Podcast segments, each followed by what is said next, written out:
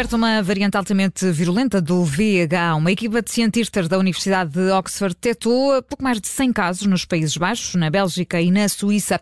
Esta variante do VIH, que já tinha sido identificada, começou a diminuir por volta de 2010 e surgem agora estes eh, novos casos. E, portanto, vamos perceber o que está aqui em causa exatamente. Temos connosco o João Brás Gonçalves, é virologista, é professor na Faculdade de Farmácia da Universidade de Lisboa, é também diretor eh, do IMED.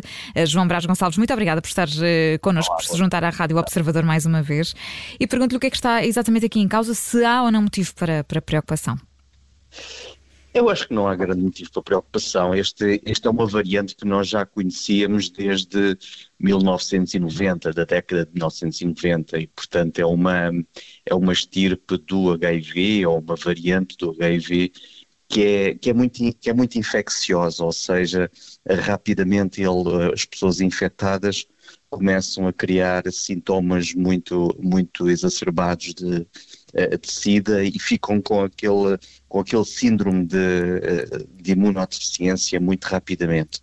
E, portanto, nós sabemos isto, sabemos, já estamos a acompanhá-lo desde há quase 20 anos, mas não parece haver um grande, um grande motivo de preocupação porque ela não se está a espalhar e, portanto, está muito confinada a pessoas que não têm tido muita adesão à terapêutica uhum. e isto é muito importante nestes, nestes casos, quando aparecem estas variantes, fundamentalmente é, elas não aparecem de novo, não é uma coisa que aparecesse agora, mas é algo que uh, já existe e quando as pessoas deixam de ter adesão à terapêutica e as terapêuticas pós-vírus têm esta característica, não é?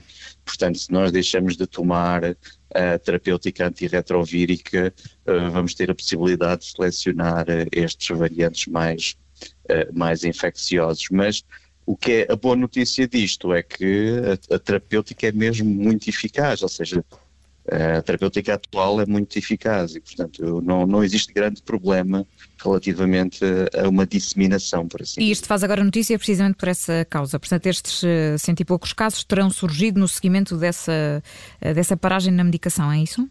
Exatamente, ou uhum. seja, começou-se a perceber que eram, eram pessoas que rapidamente apareciam uh, no médico infectados, mas que uh, já tinham sido infectados há algum tempo e, e, não, enfim, não controlaram bem a doença. E quando chegaram ao médico o que aconteceu foi que já existia muitos sinais de SIDA muito, muito exacerbados. E portanto aí começou-se começou a perceber que estas pessoas tinham, evoluíam para SIDA muito mais rapidamente do que aquelas que tradicionalmente nós temos o quadro de SIDA e, portanto, uh, começou-se a perceber que era exatamente uh, pela falta de controle que é necessário ter com esta, com esta doença. E, portanto, nós controlamos a SIDA ao longo destes, ao longo dos últimos 30 anos, controlamos bem a SIDA exatamente porque existe um bom controle uh, terapêutico e, de observação e, e, e avaliação clínica. É?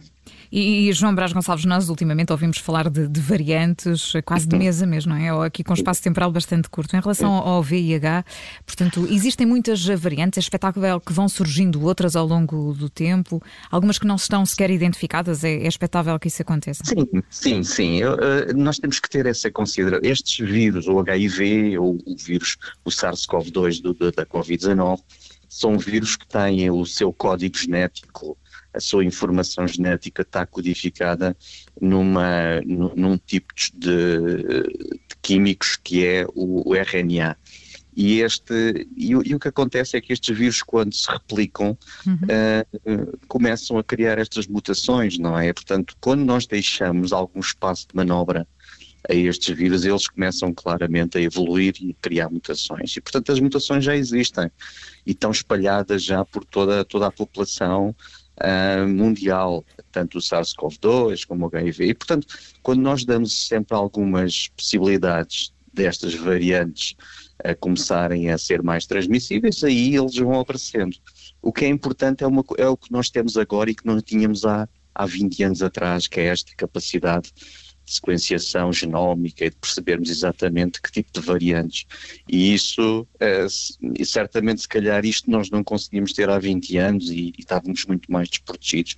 Eu acho que a ciência evoluiu nos últimos 20 anos desta forma de, de, perceber o que é que estamos em, em contacto com, que tipo de vírus é que estamos em contacto e rapidamente vamos detectá-los. Daí rapidamente também ser, é ser possível identificar, por exemplo, estes 100 casos, não é? E atuar sobre eles para que tudo isto não se torne um problema maior.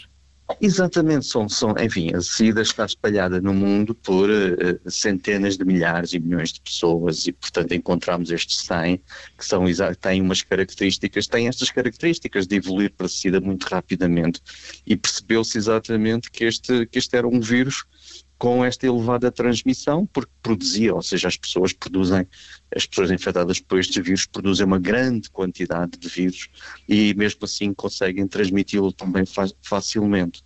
Mas uh, os vírus têm uma coisa muito interessante, é que eles não podem, ao mesmo tempo que eles são muito virulentos, também não se, não se transmitem muito rapidamente porque matam ou, ou, pelo menos destroem as células tão rapidamente que não se conseguem uh, evoluir.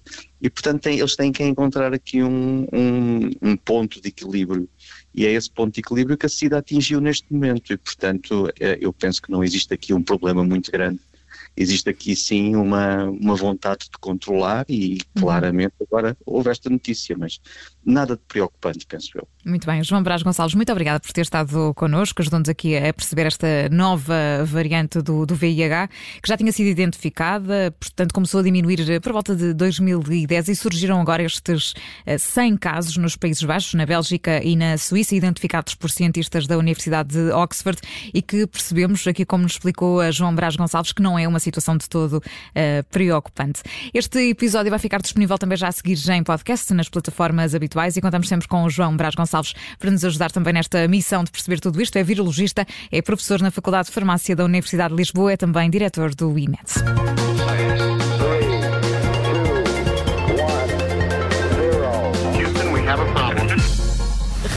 Obrigada por ter ouvido este podcast. Se gostou, pode subscrevê-lo, pode partilhá-lo e também pode ouvir a Rádio Observador online em 98.7 em Lisboa e em 98.4 no Porto.